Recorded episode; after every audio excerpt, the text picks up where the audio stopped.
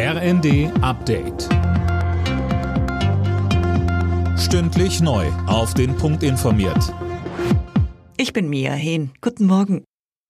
Nach den verhaltenen Neujahrsfesten der vergangenen beiden Jahre haben Menschen das Jahr 2023 weltweit mit großen öffentlichen Partys begrüßt.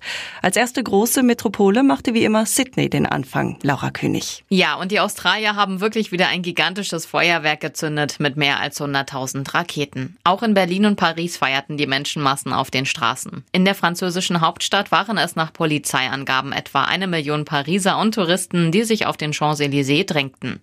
Diese Silvesterparty am Brandenburger Tor fiel dagegen in diesem Jahr deutlich kleiner aus. Das war auch so geplant. Statt Feuerwerk gab es vom Veranstalter außerdem eine Lichtshow. Bundeskanzler Scholz ruft die Menschen in Deutschland dazu auf, zuversichtlich ins neue Jahr zu gehen.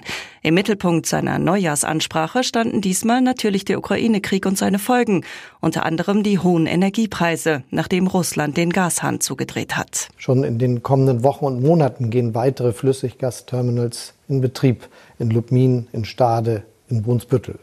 Damit machen wir unser Land und Europa dauerhaft unabhängig von russischem Gas und zugleich kommen wir so durch diesen Winter. Übrigens auch dank gut gefüllter Gasspeicher und weil wir gemeinsam in den vergangenen Monaten Energie eingespart haben. Neben Bürger- und Wohngeld kommt 2023 auch die Strom- und Gaspreisbremse. Ab März sollen die Energiekosten damit gedeckelt werden. Gas soll dann nur noch höchstens 12 Cent pro Kilowattstunde kosten, Strom höchstens 40 Cent. Das Ganze gilt für 80 Prozent des bisherigen Jahresverbrauchs.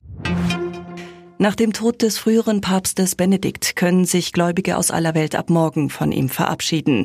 Dann wird sein Leichnam im Petersdom aufgebahrt. Am Donnerstag hält Papst Franziskus dann eine Trauerzeremonie. Benedikt war gestern im Alter von 95 Jahren gestorben. Alle Nachrichten auf rnd.de